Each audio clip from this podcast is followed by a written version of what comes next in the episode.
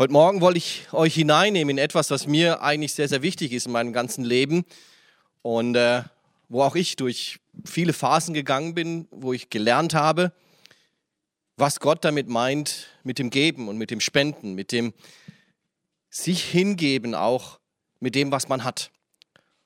Und äh, da ich eine Zeit lang in Sansibar gelebt habe, kommt mir immer wieder dieses Beispiel in den, in den Kopf, wie dort Dinge verkauft werden. Auf dem Markt dort ist es so, dass die Dinge nicht so in verpackten Sachen wie bei uns, in Kunststoffsachen, abgewogen nach Gramm, nach Abtropfgewicht in Deutschland. Wir sind da ja haargenau und dann wird immer wieder mal nachgemessen, ob dieses Abtropfgewicht jetzt wirklich 125 Gramm sind oder nur 122 Gramm sind. Ähm, nein, da geht das ein bisschen lockerer. Ähm, da werden die Sachen entweder auf den Boden gestellt, in kleinen Häufchen gemacht, dann sind da halt fünf Mangos oder sechs Mangohäufchen oder Orangen mit drei oder mit fünf und dann sagt man, ja, was kostet denn dieser Haufen hier und dann sucht man sich das dann selber raus. Oder manchmal wird es abgewogen, relativ ja, genau oder ungenau. Ähm, und dann gibt es noch Sachen, die werden mit einem Maß bemessen. Und aus dem Vers aus der Bibel ist es interessant, dass Jesus genau über dieses Maß auch spricht. Und ich bin in Sansibar, habe ich immer kleine Fische gekauft für das Futter unserer Hunde und unserer Katzen, die wir hatten zu dem Zeitpunkt. Und äh, das waren kleine getrocknete Fische. Meine Frau mochte das nicht, wenn sie das einkaufen sollte, weil die haben schon relativ ähm, ja, streng gerochen. Ähm, aber die wurden in einem Maß bemessen. Es gab einen Becher, meistens aus Metall, irgendeine alte Dose. Und dann saßen da drei, vier Händler auf der Straße und man konnte sehen, wie dieses Maß bemessen worden ist. Und Jesus spricht ähm, über dieses Maß. Über dieses Maß, gebt, so wird euch gegeben, ein volles, gedrücktes, gerütteltes, überfließendes Maß wird man in euren Schoß geben, denn eben mit diesem Maß, mit dem ihr messt, wird man euch zumessen. Und es war interessant, immer wieder zu sehen, wie die Händler sich gegenseitig hochgeschaukelt haben, wer denn dieses Maß voller machen kann. Also wir würden wahrscheinlich streichen, aber dort war das Maß übervoll. Das heißt, man lag noch was oben drauf, so dass es immer mehr drauf ist. Und dann kam, wenn man vorbeigekommen ist, wurde oben drauf immer noch was. Es fiel zwar was runter, aber man hat gemerkt, es geht nicht voller. Es ist voll. Und das ist das, worüber Jesus spricht, über dieses überfließende Maß, dieses gerüttelte, geschüttelte, weil dann geht ja noch mehr rein. Und äh, die Händler damals haben sich immer übertroffen, weil sie wussten, derjenige, der es zeigen kann, bei dem es voller ist als bei dem anderen, der kriegt den Zuschlag. Und äh, das war für mich immer interessant, weil das für mich eine Parallele zu diesem Vers gab. Ein gerütteltes, geschütteltes, ja ein übervolles Maß wird dir in den Schoß gegeben. Wieso denn in den Schoß? Also in Deutschland tun wir das immer in Tüten oder sowas oder in irgendwelche Behälter, aber hier steht in den Schoß gegeben. Naja, wenn man das so ein bisschen zurückdenkt, es gab keine Tüten oder Behälter oder Taschen aus Plastik zu diesem Zeitpunkt. Das, was man hatte, war ein Kleid, das man meistens anhatte. Und wenn man was transportieren wollte, hat man dieses Kleid hochgehoben, dann hatte man einen Sack und da tat man das rein. Das war das in den Schoß geben. Und dann hatte man das mit sich. Das gehörte dann einem. Das konnte auch keiner einem schnell wegnehmen, weil dann musste man ja denjenigen ausziehen. Es war an einem dran. Das heißt hier auch, dieser Vers bedeutet, wenn er Gott dir was gibt, dann gehört das dir, weil das gehört an deinem Körper. Das ist Teil von dir geworden. Und äh, darüber spricht das. Das heißt, hier, wenn wir zurückgehen auf das Geben, ist, wir geben und wir bekommen mehr zurück. Ein volles, gerütteltes Maß. Das ist mein erster Punkt. Geben bedeutet, mehr zurückzubekommen. Aber Jesus spricht so oft über das Geben. Und in Markus 12 lesen wir, dass Jesus eines Tages am Tempel stand und beobachtet hat, wie die Leute spenden. Das ist schon ein bisschen komisch, oder? Man guckt nach, wie viele Leute spenden. aber Naja, muss sich, Jesus muss sich ja nicht geschämt haben. Er hat also da gestanden und hat das beobachtet, wie die Leute dort ihre Spenden gegeben haben in den Opferstock, so nannte man das. Und äh, dann kam, nachdem viele Reiche vorbeigekommen sind und wirklich vieles reingegeben haben, kam eine Witwe vorbei. Das muss man von außen gesehen haben, anhand der Kleidung, dass es eine Witwe ist, die gerade mal ein paar Pfennig in diesen Opferstock tat.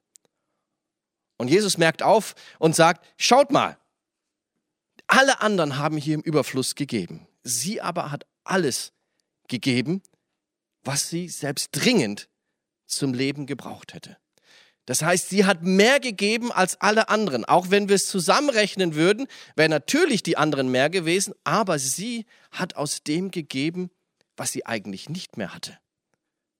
Und deswegen war es in Gottes Augen mehr. Das heißt, ich halte fest hier ein zweiter Punkt, nicht nur aus dem Überfluss geben. Weil das hat sie nicht gemacht. Sie hat nicht aus dem Überfluss gegeben, sondern sie hat aus ihrer Not gegeben sogar.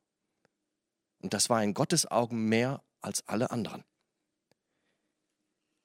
Gehen wir weiter in die Botschaften der Bibel. Hochinteressant auch die Aussage von Jesus in Matthäus 6.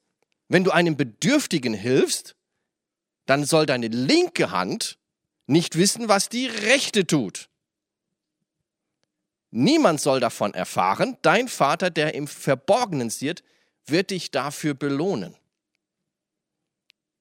Das heißt, hier sehen wir schon, dass Jesus es darauf ankommt, dass wir nicht auf die Schulter geklopft werden sollen, irgendwo unsere Namen irgendwo dran machen, ich habe hier so und so viel gespendet, sondern wir sollen das im Verborgenen geben. Es soll gar keiner mitkriegen, wenn wir was geben, sondern es soll im Verborgenen weitergegeben werden. Und was steht hier? Gott wird uns dafür belohnen, wenn wir das machen. Also hier geht es um eine Haltung heraus, aus was für einer Haltung, aus was für einer Herzenshaltung ich eigentlich geben soll. Und dann verspricht Gott uns eine Belohnung. Und da sehen wir, dass Gott, ja, eigentlich alles sieht. Nicht nur das, was öffentlich gegeben wird, sondern das, was aus dem Herzen heraus gegeben wird. Ich war nicht immer so. Ich habe eine Zeit gehabt, da war ich extrem knausrig. Extrem knausrig. Und mir fiel es wirklich schwer, auch nur den einen Euro rausgeben. Es war eine Zeit, ich war ich in England, es war alles so teuer und ich habe immer darauf geguckt, dass mir irgendjemand anders das Essen bezahlt oder irgendjemand anders. Also ich war wirklich geschickt darin, ähm, die Leute dahin zu kriegen, dass ich es kriege und nicht nicht was geben muss. Und äh, da habe ich aber auch darauf geachtet, auf diese 10 Prozent, die man ja geben sollte aus Hand der Bibel. Ich habe das ausgerechnet. Ich habe da Excel-Tabellen draus gemacht und habe das auf dem Pfennig ausgerechnet. Und irgendwann habe ich gemerkt, ähm, Jesus hatte mal was darüber gesprochen. Ja, ihr teilt sogar das, die, die, den Samen, die kleinen Sachen, die Gewürze auf 10 Prozent. Darum geht es Gott gar nicht. Auf das Genaue. Sondern da kommt es auf die Herzenshaltung an, wie wir, aus welcher Motivation heraus wir geben. Es war eine harte Schule für mich, ähm, aber irgendwann habe ich gelernt, dass wenn ich gebe im Verborgenen, mich auch Gott belohnt. Und so habe ich eines Tages, obwohl ich eigentlich nichts hatte, eine Reise bezahlen sollte, Geld gespendet und ich saß im Gottesdienst, mache meine Bibel auf und ich fand zu dem Zeitpunkt über 100 Mark einfach in der Bibel liegend. Ich habe keine Ahnung, wer es geschafft hatte, in meine Bibel das Geld reinzulegen. Und so war das genau die Summe, die ich damals benötigt habe, einen Missionseinsatz zu machen. In Lukas 6 lesen wir deswegen, warum erwartet ihr von Gott eine Belohnung, wenn ihr nur denen etwas leiht, von denen ihr wisst, dass sie euch zurückgeben werden. Es ist vor allem für uns aus dem Süden, aus dem Schwaden nicht einfach, Dinge zu verleihen. Ja, ähm, und ich bin zu dem Punkt gekommen, dass ich sogar jetzt teilweise vergesse, wen ich was geliehen habe. Und äh, muss dann einfach manchmal darauf vertrauen, dass Gott mir dann die Sachen irgendwann irgendwie zurückgibt. Aber Jesus spricht hier drauf, ausleihen, um es aus dem Heller und Pfennig zurückzubekommen, das tun auch die Sünder gegenüber ihresgleichen. Nein, eure Feinde sollt ihr lieben, tut Gutes und Leid, ohne etwas zurückzuerwarten. Ha, gerade für den Schwaben extrem schwierig, glaube ich. Dann bekommt ihr aber reichen Lohn. Ihr werdet zu den Kindern des Höchsten. Denn auch er ist gut zu den undankbaren und schlechten Menschen. Hammer Aussage, finde ich. Hammer, Hammer Aussage. Und äh, da können wir manchmal vielleicht mal in unser Herz hineingucken, wie schwer das ist. Nun ja, ich habe hin und wieder letztens ein Auto ausgeliehen, kam leider dann nicht mehr ganz zurück. Aber so ist das nun mal. Trotzdem hat Gott das trotzdem irgendwie hingerichtet, wieder zurückgerückt und mich dadurch trotzdem belohnt, ja, ähm, indem jemand mir eine Spende gegeben hat dafür, ohne dass er wusste, was passiert war. Dritter Punkt also, geben ohne Aufsehen und Erwartung. Geben ohne Aufsehen und Erwartung. Jetzt steigert das die Bibel auch noch aus 1. Korinther 13, Vers 3. Wenn ich alles, was ich besitze, den Armen gebe und sogar meinen Körper opfern würde, also wirklich alles geben würde, damit ich geehrt würde, aber keine Liebe hätte, wäre alles wertlos. Puh. Ja, wie sieht es denn aus beim Spenden? Wie sieht es denn aus beim Geben? Ist da wirklich volle Liebe immer dabei? Denn wenn ich mir diesen Vers angucke, ist das ziemlich krass, was die Bibel hier sagt. Wenn keine Liebe dahinter ist, dann ist diese Spende nichts wert. Und da müssen wir teilweise in unser Herz hineingucken. Geben wir aus Liebe heraus. Der nächste Punkt. Geben aus Liebe. Weil ohne dessen ist es wertlos. Der nächste Punkt, den ich dann gefunden habe, und es ist unglaublich, wie viele Verse eigentlich in der Bibel von Anfang an bis zum Schluss über das Geben, über das Spenden, über das Helfen stehen. Da sagt es, an den letzten Tagen, wenn wir vor Gott stehen, wird Gott uns daran messen, was wir getan haben. Da wird dann der König sagen zu denen zu seiner Rechten, kommt her, ihr Gesegneten meines Vaters, erbt das Reich, das euch bereitet ist von Anbeginn der Welt, denn ich bin hungrig gewesen und ihr habt mir zu essen gegeben, ich bin durstig gewesen, ihr habt mir zu trinken gegeben, ich bin ein Fremder gewesen, ihr habt mich aufgenommen, ich bin nackt gewesen, ihr habt mich gekleidet, ich bin krank gewesen und ihr habt mich besucht, ich bin im Gefängnis gewesen und ihr seid zu mir gekommen. Daraufhin fragen diejenigen, die Jesus aufgenommen hat, wann haben wir denn das alles gemacht? Und der König wird antworten und ihnen sagen, wahrlich, ich sage euch, was ihr getan habt, einem von diesen meinen geringsten Brüdern, das habt ihr mir getan. Hochinteressant, dass sie sich nicht mehr daran erinnern, dass sie all das getan hatten. Sie haben es nicht als Argument vor Gott gebracht, hey, guck mal, was wir alles gemacht haben. Sie haben sich gar nicht mehr daran erinnert. Und das ist genau das, die, die Essenz, die ich da die ich gesehen habe in den vielen Versen. Wir sollen geben ohne Erwartung. Wir sollen geben, ohne dass die linke Hand die rechte Hand weiß. Das heißt, wir sollen auf unterschiedliche Art und Weise geben, ohne dass wir zurückerwarten.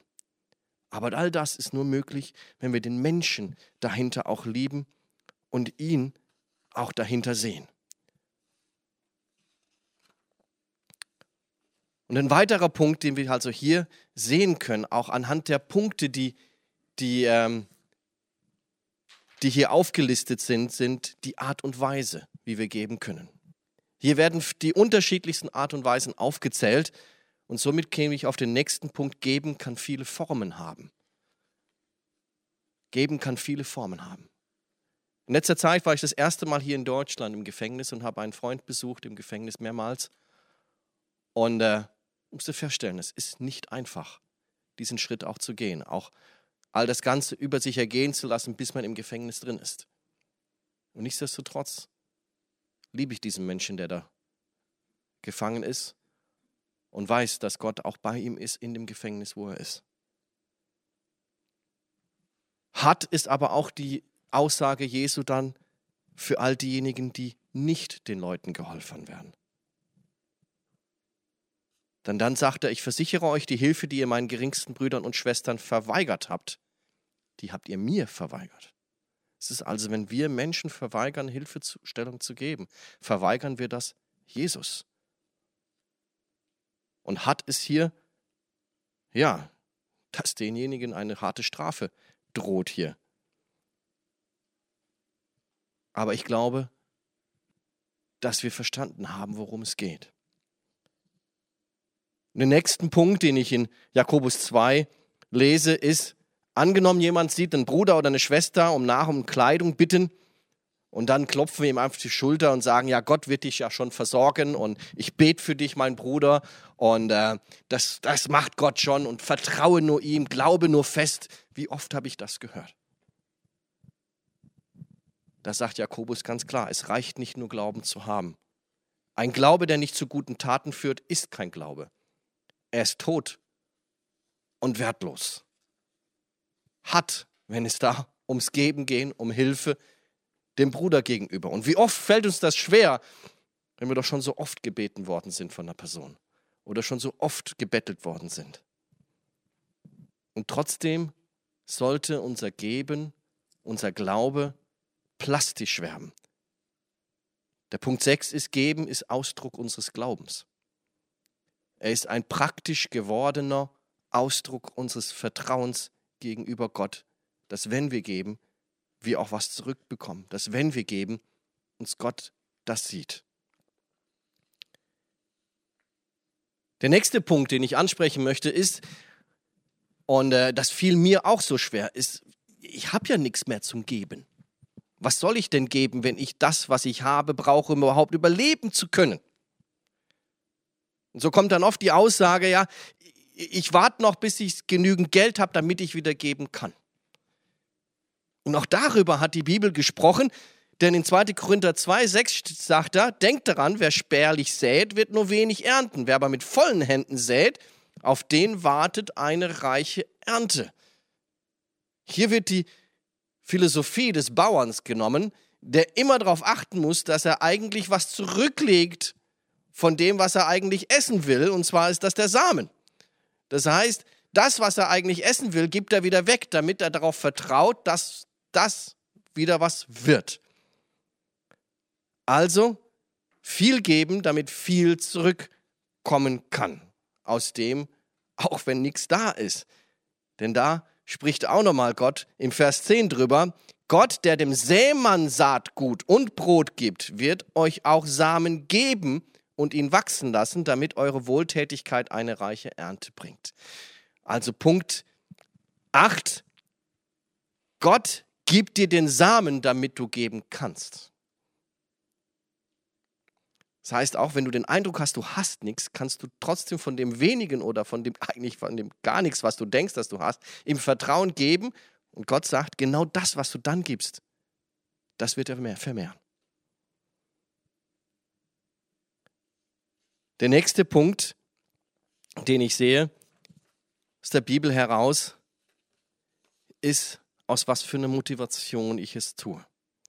Ich weiß, dass ich die vielen Punkte, die ich aufgezählt habe, einen Druck auslösen kann. Und genau das möchte ich eigentlich nicht. Denn in 2. Korinther 2, 7, 9 steht hier ganz klar, es jeder soll so viel geben, wie er sich in seinem Herzen vorgenommen hat. Es soll ihm nicht leid tun, sondern es soll auch nur geben, er soll auch nicht geben, wenn er sich dazu gezwungen fühlt. Denn Gott liebt einen fröhlichen Geber. Das heißt, das, was du gibst, das gibst du dann auch gerne. Auch wenn es wenig ist oder wenn es viel ist. Die richtige Herzenshaltung macht den Unterschied. Und so sehen wir den nächsten Punkt, geben aus der richtigen Motivation. Geben aus der richtigen Motivation. Und der nächste Punkt, den wir oftmals dann auch vergessen, ist, wir denken, wir helfen nur den Menschen. Nein, es ist auch ein Bereich, wo Gott sagt, wenn ihr gebt, vergrößert ihr auch das Reich Gottes. Und zwar dadurch, dass viele Menschen zum Dank Gott gegenüber ihr Herz bewegt werden.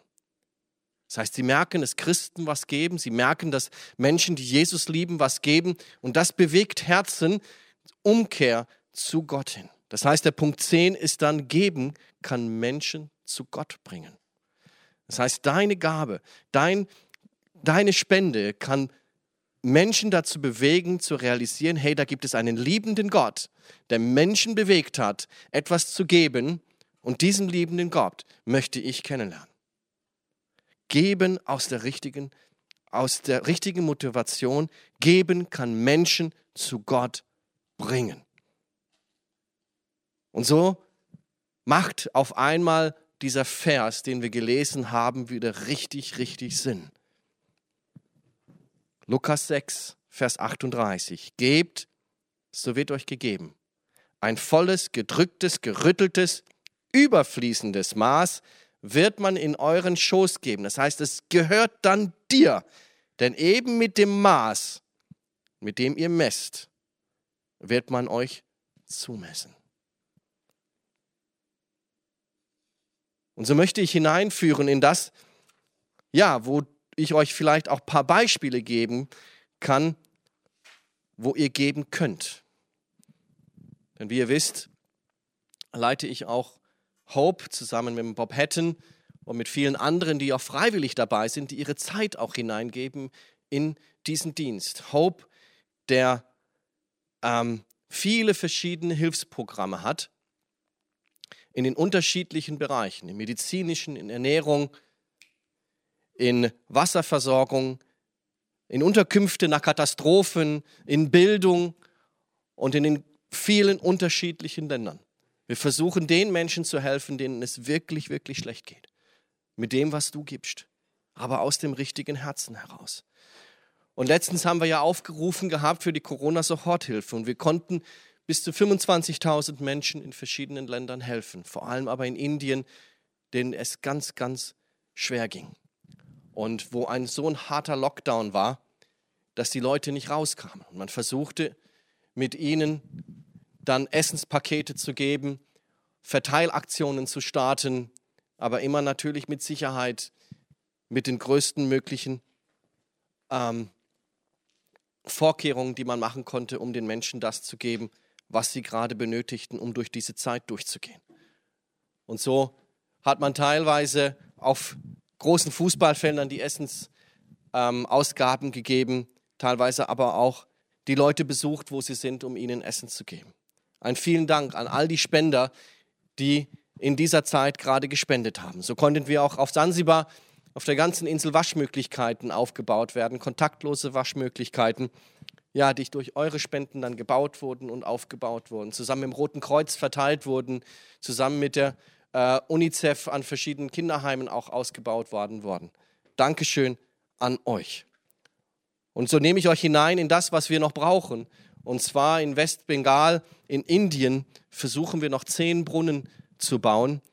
Und ein Brunnen kostet 1800 Euro. Vielleicht spricht Gott dich heute gerade an, für diesen Bereich etwas zu geben. Oder aber auch im Südsudan, wo wir einen großen Brunnen bauen wollen, weil es dort so große Schwierigkeiten gibt. Infrastrukturmäßig ist das Land am Boden. Aber so haben wir Partner vor Ort, die mit uns zusammenarbeiten, wo wir darauf sicher sein können, dass diese Menschen dort Wasser bekommen. Und so müssen wir teilweise Brunnen in 300 Meter Tiefe bohren, um an das Wasser zu kommen, um dann mit Solarpumpen ähm, das Wasser an die Leute zu geben. Deswegen kosten diese Brunnen natürlich wesentlich mehr, aber die Bevölkerung hat Trinkwasser, sauberes Trinkwasser und dementsprechend auch weniger Krankheiten. Oder auch jetzt, wo der Winter kommt, wo es wirklich hart wird, wo auch die Wirtschaft teilweise am Boden liegt, brauchen wir in, in Nepal wieder um die 7000 Euro, um verschiedene Schulen auszustatten mit Wintermänteln, mit Schuluniformen, damit die Kinder dort durch den Winter kommen und weiterhin zur Schule gehen können und sich nicht zu Hause verstecken müssen, sondern dorthin gehen können. Oder auch in Sulugire, in Indien, in den Slums, benötigen wir 4000 Euro für Schulen, die wir dort aufbauen, um den Menschen dort aus dem Slum zu helfen. In die Schule zu gehen, um lesen und schreiben zu lernen. Oder auch in Nepal, wo es ganze Dörfer gibt, wo keine Mädchen mehr sind, weil die Mädchen dort verkauft werden an Menschenhändler, die ähm, weggegeben werden. Die Familien, die kein, keine Finanzen mehr haben, verkaufen ihre Mädchen, um überhaupt leben zu können. Und so sind diese beiden Mädchen darauf angewiesen, dass wir ihnen monatlich Geld geben, dass sie versorgt werden. Mit 40 Euro im Monat gerade man kann man so einem Mädchen helfen, ein Zuhause zu haben. Sie werden dann in Familien aufgeteilt und die kümmern sich um die und versorgen die. Du kannst helfen also, den Kindern eine Zukunft zu geben. Und wenn du gerade wieder unsere Wasseraktion machen möchtest mit unserem mit unseren Flaschen. Wir haben eine neue Auflage gestartet, so kannst du die bei uns bestellen, auch über die Handynummer, die oben eingeblendet worden ist oder über unsere Website eine E-Mail schreiben. Dann verschicken wir sie auch, damit, weil wir zurzeit nicht uns groß treffen können an irgendwelchen Ständen, sondern du kannst sie bei uns bestellen und kannst diese tolle, ja, ähm, Flasche haben und als Symbol dessen haben und alles, was da reingeht, abzüglich den Kosten, gehen dann in die Wasserprojekte, die wir haben. Und ich blende euch jetzt noch den, äh, den Code ein für unsere Website. Wenn du da mit deinem Handy drauf gehst, wirst du die Möglichkeiten haben, über verschiedene Tools zu spenden und den Menschen in diesen Ländern zu helfen. Aber tu es aus der richtigen Motivation, aus der Herzenshaltung dessen, nicht um angesehen zu werden, sondern dass Gott es im Verborgenen sieht. Dass du etwas geben möchtest, dass Menschen ja Hoffnung bekommen, dass Menschen geholfen wird in den verschiedenen Ländern und verschiedenen Orten auf dieser Welt. Vielen, vielen Dank euch. Vielen, vielen Dank euch.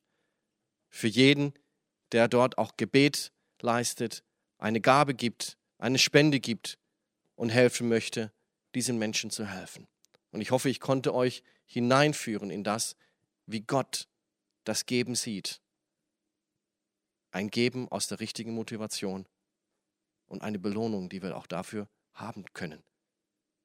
Gott segne euch. Vielen Dank.